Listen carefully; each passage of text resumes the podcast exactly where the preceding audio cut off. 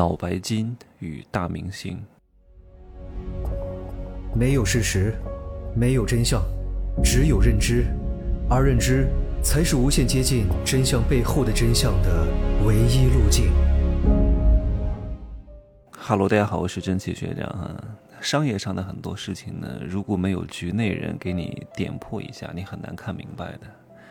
就像最近这个脑白金开咖啡店啊，很多人说脑白金太傻了，咖啡这个生意多拥挤啊，对吧？大到有瑞幸，那个这个这个星巴克，还有即将倒闭的 Costa 啊，然后还有什么 T 九零咖啡，这么拥挤，而且消费者的认知也只能 get 到前三名的品牌，再往下顶多也只是尝个鲜。那为什么脑白金还要入局咖啡市场呢？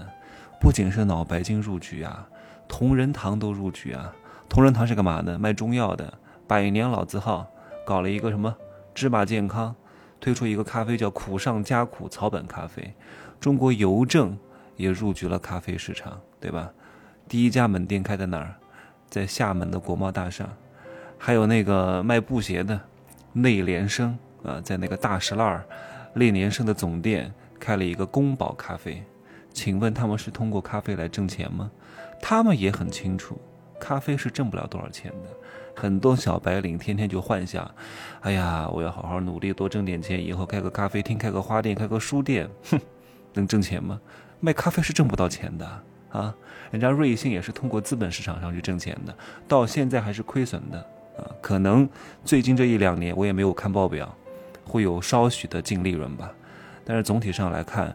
不是靠这个挣钱的，主要是做声量啊，在资本市场上割韭菜啊，提高它的估值，然后放大它的这个想象力，然后让更多的钱融进来。怎么可能靠卖那一两杯的咖啡挣钱啊？对吧？沃尔玛也不是靠零售挣钱的，星巴克也不是靠卖咖啡挣钱的。当你把这个事情悟透的时候啊，很多事情你就想明白了。各位记住这句话啊，始终要去思考一个问题。钱从哪儿来？各位，这个人的钱从哪儿来？这个公司的钱从哪儿来？这个机构的钱从哪儿来？这个组织的钱从哪儿来？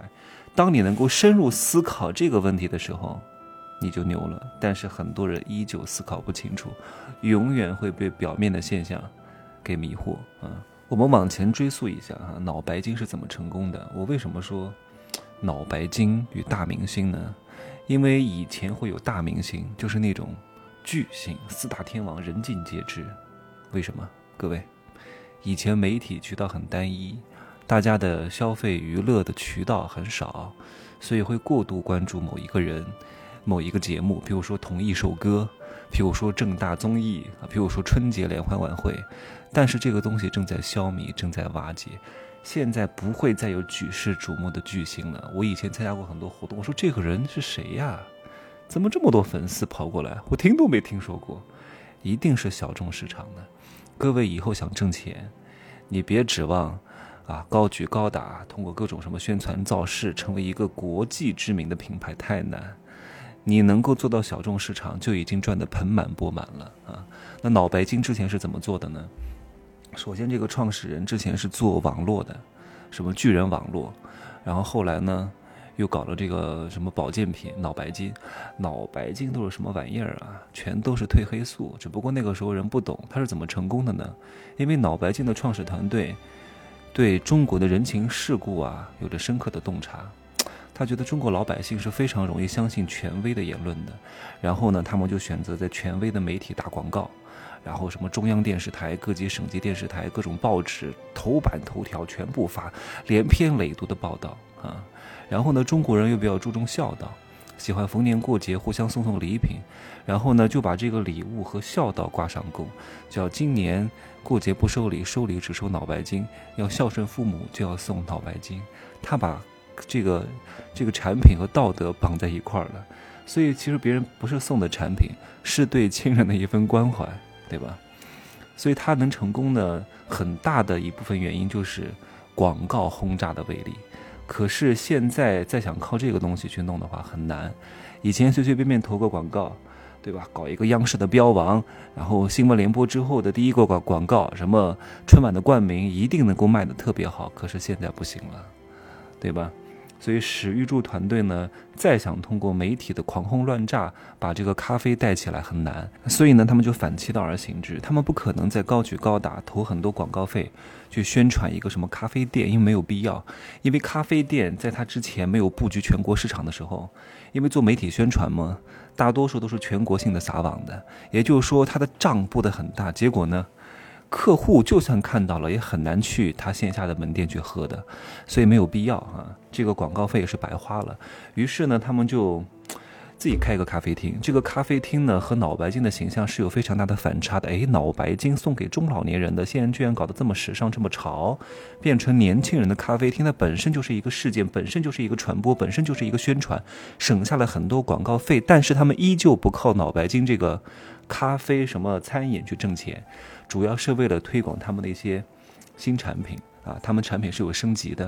比如说今年三月份，他们上了那个脑白金加啊，也就是年轻化的脑白金，然后有什么睡好久、大口气、活力吧，然后分别是什么睡眠管理、体能管理、身材管理，然后通过开咖啡厅这个形式，让大家对这个脑白金有的新的认识，然后带动他们新的升级产品的销量。但是我看了一下，好像这一招也不是很灵啊。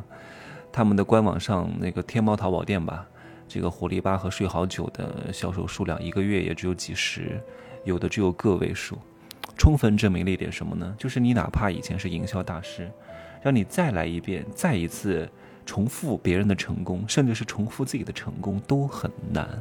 所以很多人成功之后特别喜欢总结，你看我多厉害，我的经验可以复制，我的成功可以复制，复制不了的。各位，任何一个人的成功一定是有时代的机遇。和运气在里边的，努力的人太多，勤奋的人太多，那能不能成呢？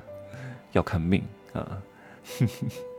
希望各位能够尽人事，听天命，做好自己该做的事情，把该学习的技能、该懂的规律和方法都做足了之后，如果实在是成功不了，那也就问心无愧了。但是至少你应该做足，你做不足又想成功，那更难，好吗？希望各位发财幸福。十二月五号晚上八点啊，记得跟我一块开麦啊！喜马拉雅就是狂欢节，直播一个小时吧啊，一年一次，仅此而已啊！配合他们官方的一个宣传啊，拜拜。